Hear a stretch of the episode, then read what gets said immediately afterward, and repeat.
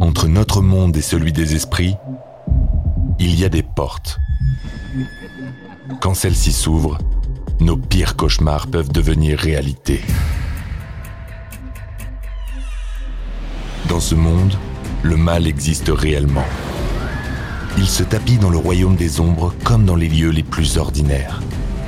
Voici l'histoire vraie de victimes de l'inimaginable.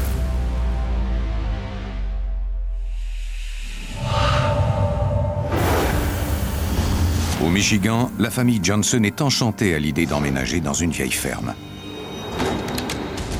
Mais elle ne s'y trouve pas seule. J'ai senti quelque chose me toucher et cela a suffi. Ils ne sont pas les bienvenus ici. Cette entité a alors décidé qu'elle avait des droits sur mon fils.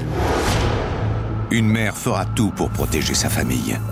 L'entité s'en prend d'abord à son fils,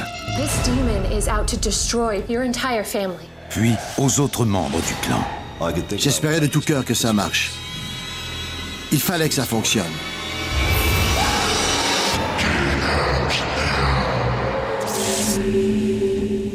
Vous écoutez Antise, Sang et Songe, première partie.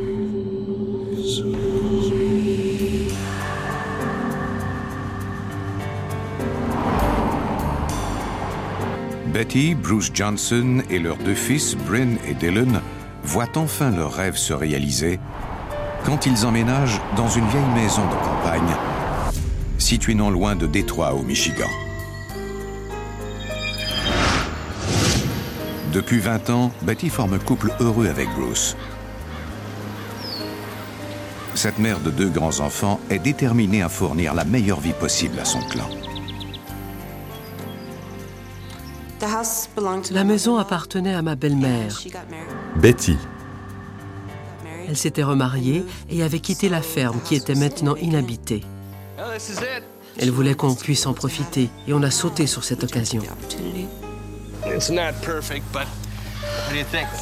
I love it. On atteignait un but important, possédant enfin notre maison. Bruce, Je pourrais enfin bricoler dans mon garage et j'aurais ma part du rêve américain. En arrivant à la maison, je l'ai regardée attentivement. Bryn, fils de Betty et Bruce. Elle était bien plus grande que tous les endroits où l'on avait vécu.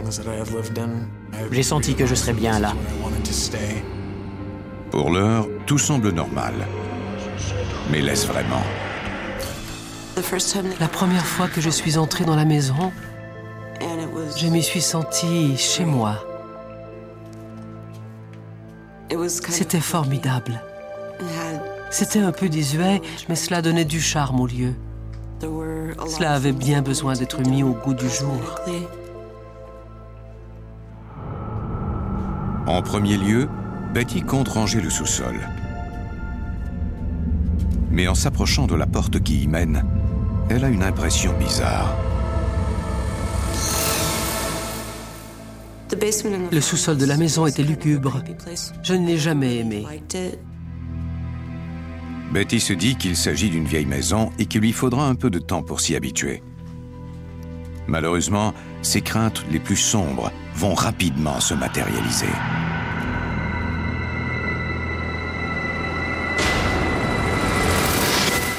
La semaine suivante, Betty continue de vider des boîtes quand elle entend un bruit en provenance du sous-sol.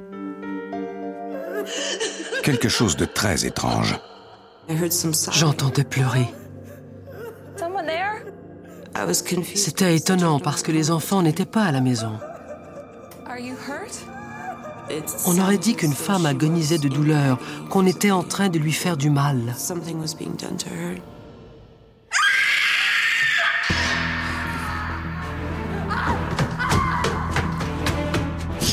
Betty en vient à se demander si l'une de ses voisines n'est pas blessée.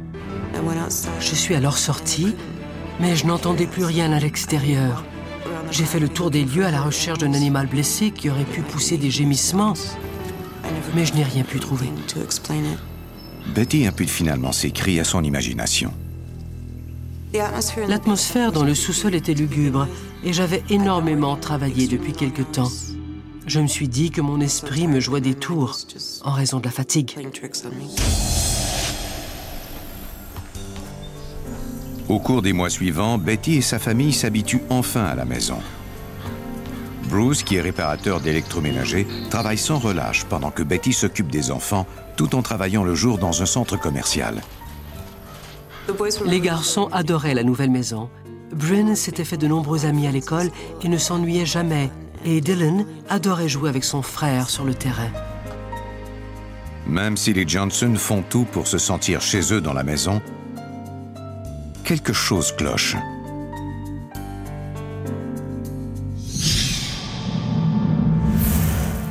J'ai cru voir du mouvement. En me retournant pour regarder ce que c'était, j'ai vu une ombre noire courir le long de la plainte. J'ai pensé que j'avais vu le chat du coin de l'œil. Mais Betty aperçoit alors le chat confortablement étendu sur le canapé. Ses yeux lui jouent peut-être des tours. Ou alors ses visions sont bien réelles.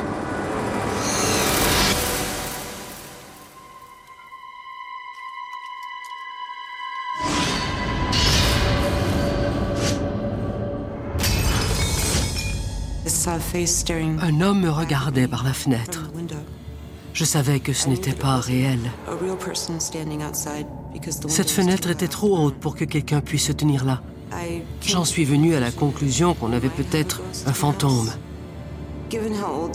Comme c'était une très vieille maison, il n'aurait pas été surprenant qu'il y ait un fantôme ou deux. Les phénomènes paranormaux m'ont toujours intrigué.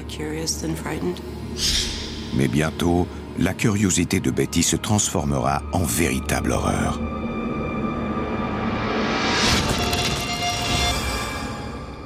Quelques jours plus tard, Bryn garde son petit frère pendant que Betty et Bruce travaillent.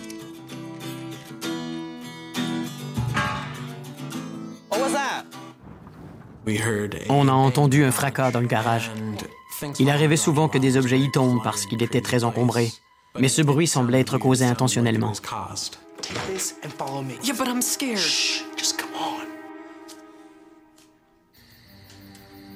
Bryn et Dylan croient que quelqu'un s'est introduit dans leur garage.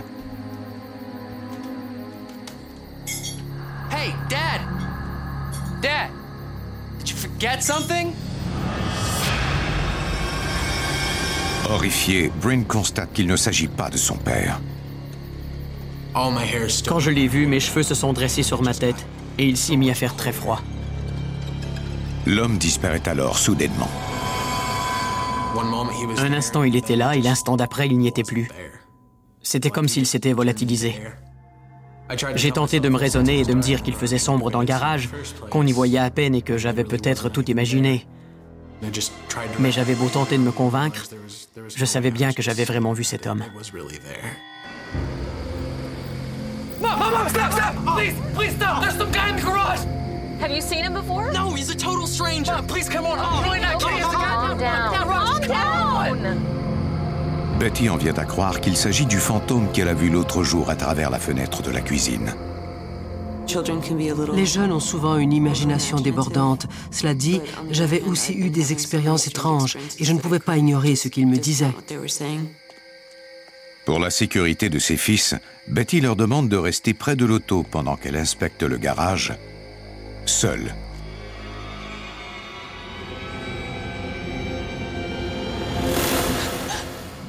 Why would some old geezer break in just to sort some washers?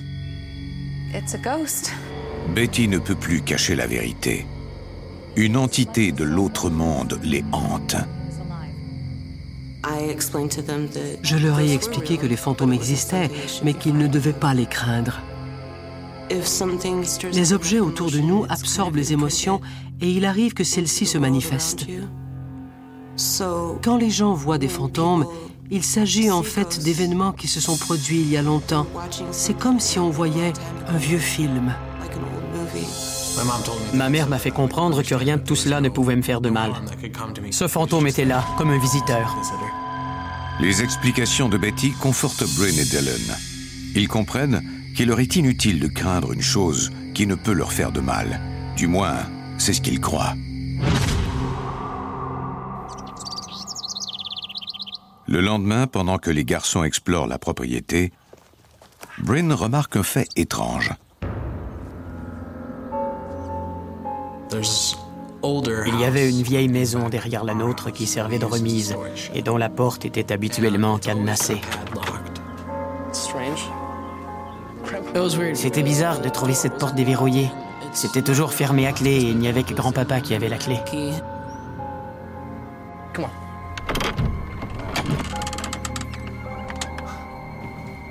Whoa. We're not supposed to be in here. Dude, you gotta check this out. Friend, this is where Grandpa keeps his tools. If we break anything, he'll kill us. Don't be a baby. Bren? Uh-huh. I can see my breath. Même si on n'avait pas froid au corps, on pouvait sentir de l'air froid dans nos poumons. J'ai alors pensé qu'on était en présence d'un esprit.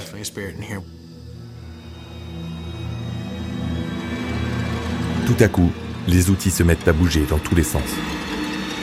Yeah, yeah, okay. Let's let's get out of here. Let's go. Let's go. Quelque chose se trouvait dehors avec moi, comme s'il me narguait. Et je me suis alors souvenu de ce que ma mère m'avait dit, que les fantômes ne pouvaient rien me faire. What is it, huh? What do you want from us? You know we're not scared of you? J'avais l'impression d'être plus fort que le fantôme, et je l'ai mis au défi. La mère de Bryn croit que les fantômes ne présentent aucun danger, mais elle a peut-être tort. Et si celui-ci venait de trouver sa prochaine victime? Je n'avais pas d'explication et j'étais terrifié.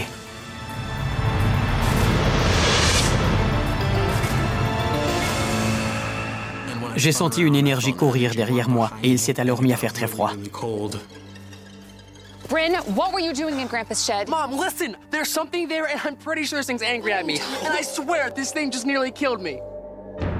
Jusqu'ici, Betty a toujours pensé que les fantômes ne pouvaient pas interagir avec les êtres humains. Après avoir vu cette branche tomber et cette porte déverrouillée, j'ai dû réévaluer l'idée que je m'étais faite des fantômes. J'ai alors vraiment eu peur de l'effet que ça aurait sur mes enfants. Craignant pour la sécurité de ses fils, Betty sait qu'elle doit absolument trouver une solution au plus vite.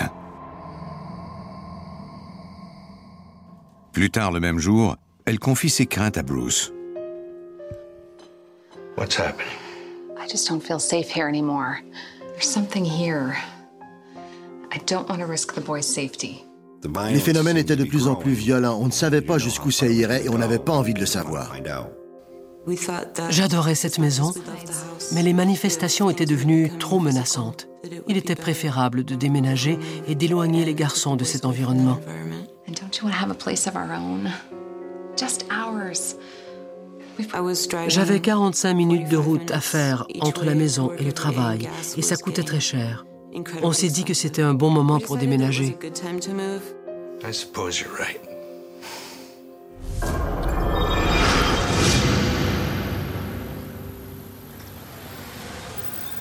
Peu de temps après, Betty et sa famille emménagent dans une maison plus récente dans la ville de Novi, au Michigan.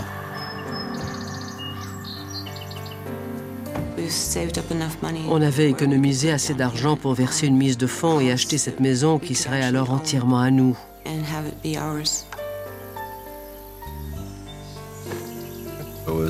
Cette maison était différente parce que tout y était récent, bien organisé et propre. On était vraiment enthousiastes. C'était un nouveau départ dans une maison propre et sans passé sombre. Les Johnson ignorent que leurs rêves vont bientôt être anéantis. Alors qu'ils ont tout fait pour améliorer leur vie, la situation prend une tournure inquiétante. Peu de temps après notre emménagement, j'ai perdu mon emploi.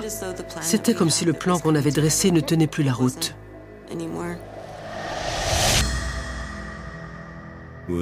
Betty ne travaillant plus, je devais accepter tous les boulots qui se présentaient à moi. Bruce.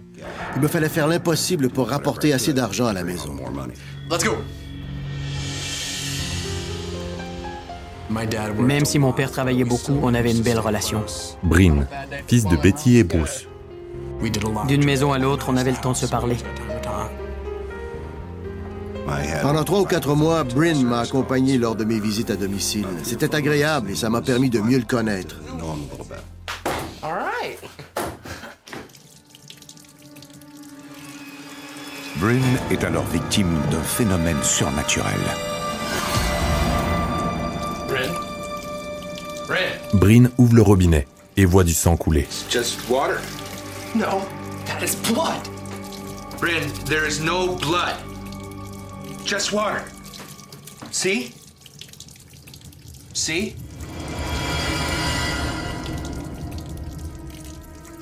Now, the grease on your hands may look like blood.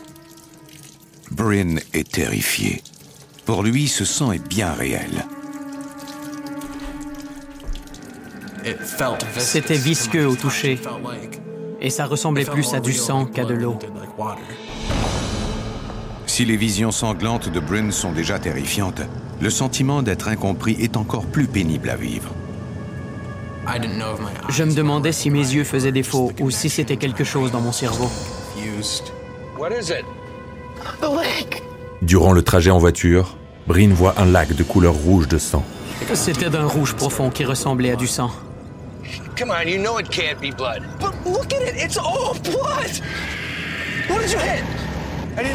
It's anything. Under the truck. Dad, stop the car. It's going under the truck. Oh, for crying out loud. Dès que quelqu'un ouvre la bouche, Bryn n'entend que des cris. Quelque chose a pris le contrôle de son esprit. Mais de quoi s'agit-il au juste? J'étais incapable de verbaliser ce que je ressentais. J'avais l'impression de devenir fou. Les visions sanglantes de Bryn se poursuivent pendant les jours suivants. Peu importe le liquide devant moi, je voyais du sang.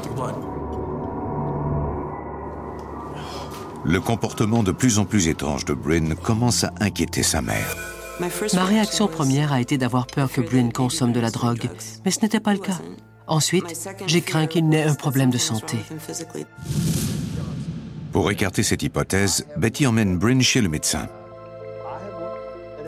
Après un examen d'imagerie par résonance magnétique et un électrocardiogramme, le médecin m'a dit que je n'avais rien au cerveau, qu'on n'y avait décelé aucune tumeur ni lésion.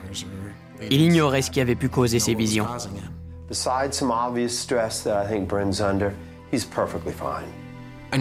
Mais moi, je savais que quelque chose n'allait pas. Soit j'étais fou, soit j'avais vraiment vu du sang. C'était l'une ou l'autre de ces possibilités. Je voyais tout ça comme un message, une indication que la situation allait bientôt empirer.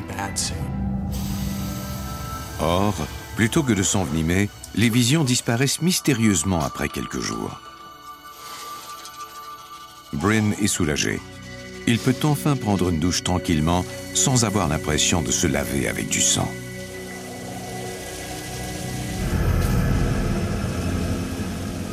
J'ai alors senti le rideau de douche bouger.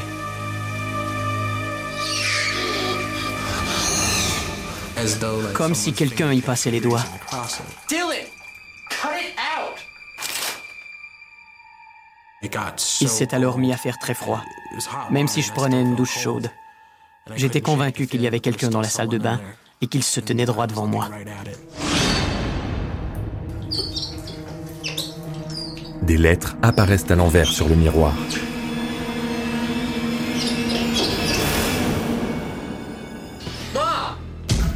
Bryn croit que quelqu'un tente de lui transmettre un message. C'était écrit Meurs maintenant à l'envers, comme si quelqu'un l'avait écrit de l'autre côté du miroir. Je savais que Dylan ne ferait pas ça. Son frère était déjà bien assez terrifié comme ça. Betty se sent de plus en plus démunie. Elle ne peut trouver d'explication à cette phrase mystérieuse, ni rassurer son fils. Mon fils était victime d'une chose contre laquelle je ne pouvais pas le protéger. Ça m'a mise en colère. Je craignais que les médecins se soient trompés et que Bryn ait réellement une tumeur. Au cours des semaines suivantes, Bryn devient de plus en plus dépressif et il s'isole souvent. Je passais beaucoup de temps dans ma chambre parce que je n'avais pas envie d'être avec les autres. J'ai alors entendu une voix qui semblait provenir du plafond de ma chambre. La voix transmet à Bryn le même message que celui qu'il a aperçu dans le miroir. Capable de contrôler l'esprit de Bryn et de lui transmettre des messages, l'entité est manifestement de plus en plus puissante et semble prête à tuer. Dès que j'avais un petit moment de bonheur, cette chose venait me l'arracher, me dire que je ne valais rien et que je ferais mieux de mettre fin à mes jours. Je me sentais aussi mal que lorsque j'étais à la ferme. Je respirais péniblement et je ne savais pas quoi répondre à cette entité. Elle voulait faire du mal à ma famille et à moi, et avait même parcouru 50 km pour arriver à ses fins.